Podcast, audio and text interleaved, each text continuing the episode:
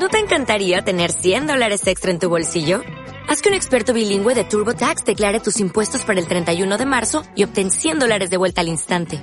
Porque no importa cuáles hayan sido tus logros del año pasado, TurboTax hace que cuenten. Obtén 100 dólares de vuelta y tus impuestos con 100% de precisión. Solo con Intuit TurboTax. Debes declarar para el 31 de marzo. Crédito solo aplicable al costo de la presentación federal con TurboTax Full Service. Oferta sujeta a cambios o cancelación en cualquier momento.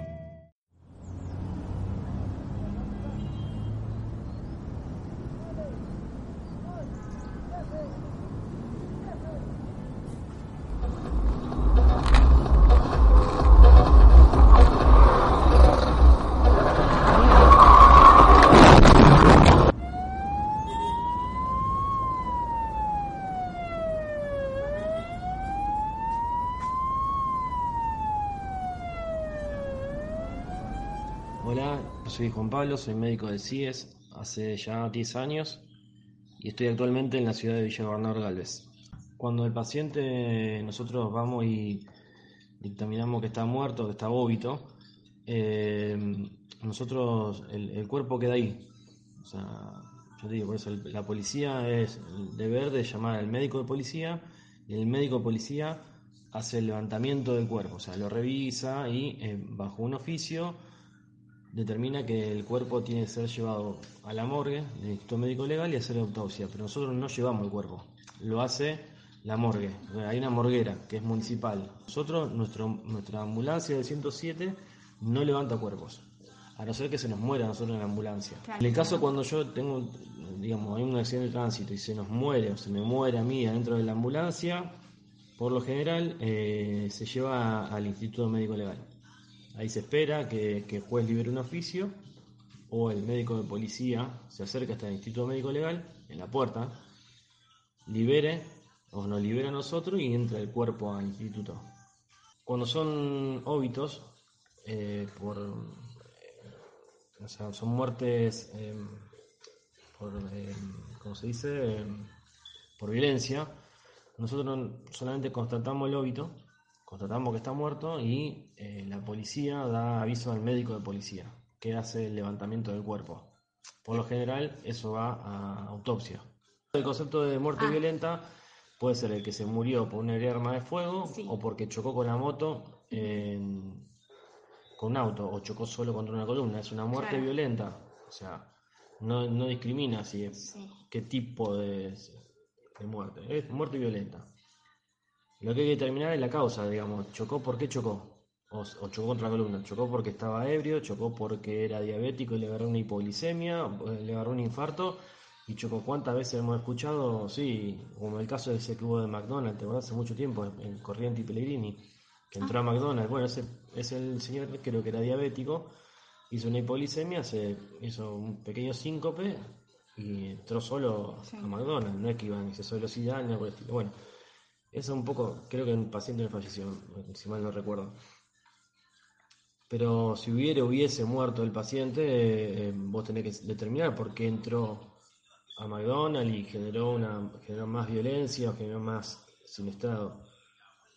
Por eso hay que hacer levantamiento del cuerpo y hay que hacer la autopsia. Porque hay una cuestión legal, digamos. No es lo mismo aquel que atropelló y mató, la figura no es la misma. Eh, pero bueno, es un, es un trabajo eh, a veces satisfactorio cuando uno puede salvar una vida y a veces no tan satisfa- satisfactorio cuando uno puede salvar una vida.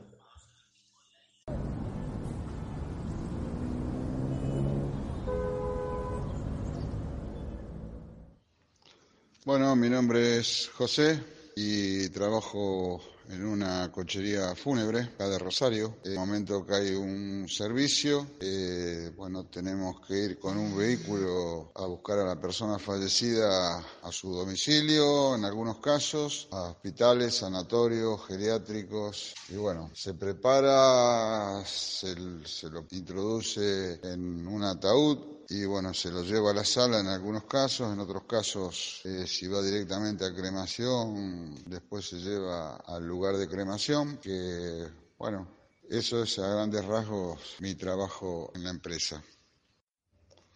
Bueno, en cuanto a anécdotas, sí, hay, hay varias. eh, pero fundamentalmente una que pasó, vienen a buscar el certificado, nosotros le hacemos el certificado a la persona que viene, eh, el fallecido estaba en el PAMI 1, eh, se lleva el certificado y después cuando lo tiene hecho por el médico eh, nos llaman y nosotros vamos a, buscarlo. Y en el PAMI, fundamentalmente en cualquiera de los dos PAMI, el familiar tiene que reconocer al fallecido. Entonces uno de nosotros tiene que ir a la morgue con el familiar y esta persona lo, reconoce y bueno, punto. Y después nosotros lo traemos, preparamos la sala, bueno, y el velatorio común y corriente, digamos. Esta persona reconoce, dice, sí, sí, bueno, es listo, nos venimos para acá con el fallecido. Generalmente en las morgues puede haber más de un fallecido. Y bueno, traemos al fallecido, lo ponemos en la sala, todo, y al rato empieza a llegar los familiares. Cuando entra uno de los familiares, se viene para la administración y dice, pero esta sala no es. Le digo, sí, sí, es la única persona que, está, es fulano de tal.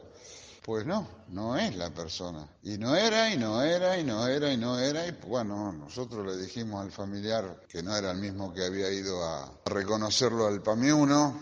Le dijimos, estuvimos con Juan Pérez y él lo reconoció y dijo que era la persona se armó todo, te podés imaginar, un despelote de aquello, porque tuvimos que llamar al PAMI y sí, no era, estaba por otro lado. Y lo más lindo, eh, a ver, lo más lindo, lo raro que era una, una mujer que, que teníamos que traer y la verdad tenía esas caras que no sabes si es una mujer o es un hombre, eh, y encima lo atípico que estaba vestido como, como un colla, así con el gorrito de lana, de colores, bueno, pero la persona lo reconoció y bueno, trajimos, entre comillas, a la mujer. Y el fallecido era un hombre, es decir, el que trajimos era un hombre, no era una mujer. Y bueno, pero ¿Te imaginas? Bueno, tuvimos que ir al PAMI, llevar a esta persona y traernos a la persona realmente que teníamos que traer. Esas cosas, suelen ocurrir.